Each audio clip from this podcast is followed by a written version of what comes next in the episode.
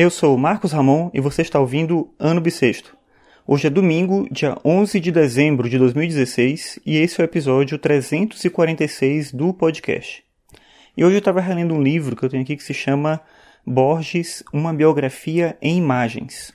O autor do livro é o Alejandro Vaccaro e esse é um livro que é uma biografia do Borges, mas uma biografia bem sintética, digamos assim, né? Então tem algumas informações, tem bastante informação sobre ele, na verdade, mas eu digo sintética porque, como diz o subtítulo do livro, ele dá mais ênfase às imagens, a fotos do Borges, a cópias de textos dele, dos poemas, dos contos, de livros assinados, uma série de coisas assim, documentos.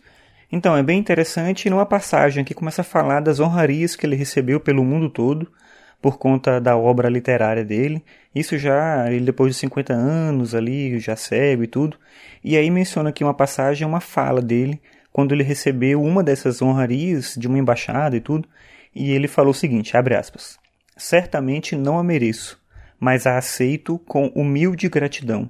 Com essa gratidão não isenta de assombro com que aceitamos, no estranho curso de nossa vida, a felicidade. Fecha aspas. O Borges ele é para mim sempre um, um escritor triste, digamos assim. Ele mesmo se definia como alguém que identificava a tristeza como uma algo corrente na vida, digamos assim.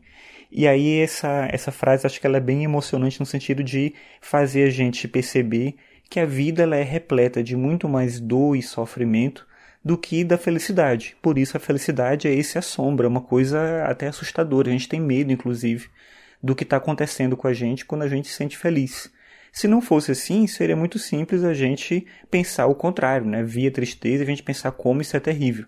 Na verdade, a, o desenrolar da vida humana, ela passa muito mais por esse viés de desejo, vontade, tédio e tudo, e os momentos de felicidade, eles realmente são bem menores. Claro que essa frase do Borges e a minha interpretação dela, tá tudo isso imbuído muito da filosofia do Schopenhauer. Borges era um leitor do Schopenhauer, ele começou a estudar o alemão bem cedo, ainda criança, para ler filosofia alemã e se apaixonou pela filosofia do Schopenhauer e a gente vê isso nos escritos dele e nas declarações que ele fazia também, essa influência do Schopenhauer com esse pessimismo, com essa forma de refletir sobre a vida.